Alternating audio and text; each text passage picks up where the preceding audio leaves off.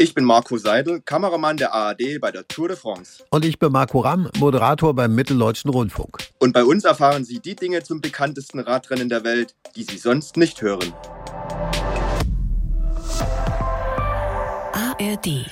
Also, wir haben heute unseren Probentag. Das heißt, äh, wir müssen schauen, dass die ganze Technik spielt. Wir haben zum Beispiel aktuell das Problem, dass unsere Funkkamera, die mit, einem, mit einer gewissen Frequenz überträgt, dass die gerade nicht funktioniert, weil die Frequenzen halt äh, ja, belegt sind, was eigentlich so nicht sein dürfte. Das wird natürlich heute alles geklärt. Es werden schon äh, Sachen überspielt, die wir gestern gedreht haben, um dann Beiträge zu schneiden. Wir überspielen das Ganze nach Saarbrücken. Dort wird das alles bearbeitet. Also wir bearbeiten die Sachen gar nicht mehr vor Ort hier. Mhm. Und so verbringt man natürlich den Tag. Man muss die ganzen Wege ablaufen. Es ist ja ein Riesen-Event. Äh, überall stehen Ü-Wagen und die Ziellinie ist ein bisschen weiter entfernt. Man muss wissen, wo hat man morgen Platz, wo kann man langlaufen, wo steht ein Zaun, wo steht kein Zaun. Das ist richtig ja. Arbeit. Ne? Also es, du musst eine gute Logistik entwickeln, damit du morgen geile Bilder machen kannst. Und du musst wahrscheinlich zwischendurch auch aufpassen, dass dir die besten Plätze nicht weggeschnappt werden. Ne? Auf jeden Fall. Also das allererste, was man jeden, jeden Tag bei der Etappe macht, ist erstmal seinen Ü-Wagen suchen, weil das ist ja wirklich jeden Tag anders. Also äh, Ü-Wagen heißt Übertragungswagen, da wo alles drin passiert, ne? Genau, da sitzt die Regie, da laufen die Bilder auf, da äh, werden die Zeitlupen gespielt, da wird der Ton äh, gepegelt, genau. Und dieser Ü-Wagen fährt, wir haben Fahrer, die jede Nacht, jeden Abend äh, diese Fahrzeuge zum nächsten Zielort fahren und dann weiß man natürlich, wenn wir dann am nächsten Tag ankommen, wir wissen nicht, wo wir stehen. Wir haben immer so einen kleinen Anhaltspunkt. Das ist so ein mhm. ganz großer gelb, gelber Kranwagen. Da kommen die ganzen Funksignale der Hubschrauber an, die ja hier die Signale der Motorradkameras übertragen. Mhm. Der ist sehr, sehr hoch, dieser Kranwagen. Also ist das immer so ein Anhaltspunkt. Das ist erstmal die erste Challenge. Die zweite Herausforderung am Tag ist, den Klowagen zu finden, ja. und ja, und dann die dritte, dann äh, welche Wege muss ich denn laufen, welche kann ich vor allem laufen. Ja. Wie werdet ihr verpflegt? Kriegt ihr wie die Fahrer so einen Verpflegungsbeutel mit Banane, Apfel drin und einer geschmierten Schnitte oder wie läuft das? Ich meine, du hast doch da nicht Zeit, zwischendurch mal zur Pommesbude zu gehen und zu sagen, ich hätte mal so einen halben Flattermann gerne.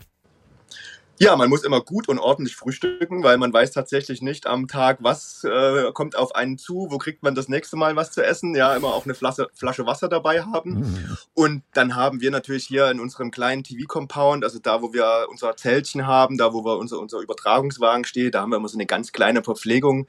Da wird schon drauf geachtet, aber äh, eigentlich ist das Frühstück und dann abends im Hotel das Abendessen, das sind so die Hauptverpflegungen.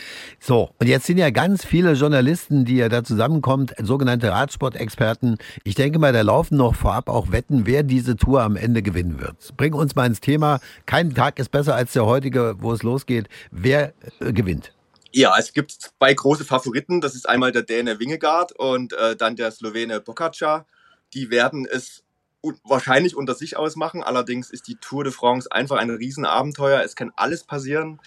Äh, es kann ein Sturz passieren. Äh, Corona ist auch wieder ein Thema. Ja, also alle haben auch ein bisschen Angst vor Corona. Wir Journalisten müssen wieder Masken tragen, wenn wir uns den Fahrern nähern. Ja, und deswegen ist das alles unberechenbar und wer weiß, wer in drei Wochen dann doch dann am, in Paris dann oben auf dem Podium steht. Ja, das war die offizielle Version, aber ich wollte ja von dir wissen, mein lieber Marco, ob ihr intern so ein paar Wetten laufen habt und wie viel da der Einsatz ist, so ein bisschen aus dem Hintergrund. Also der Micha Antwerpes moderiert ja, du hältst die Kamera, ihr habt doch bestimmt gegenseitig eine Wette laufen, wer gewinnt und was, was kostet das? Wenn ich wetten würde, würde ich auf Pogacar äh, tippen. Ach so. Auf jeden Fall. Achso, du, also ihr habt gar nicht gewettet. Wir haben bis jetzt noch gar nicht gewettet. Nein.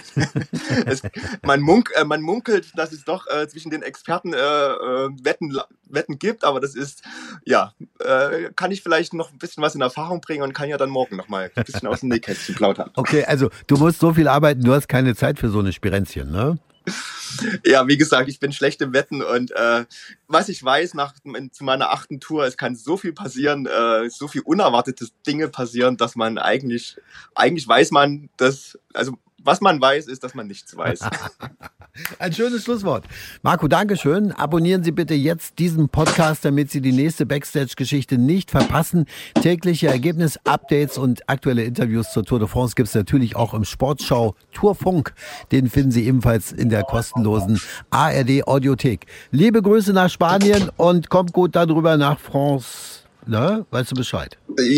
Liebe Grüße zurück. Au revoir. Bye bye. Tschüss.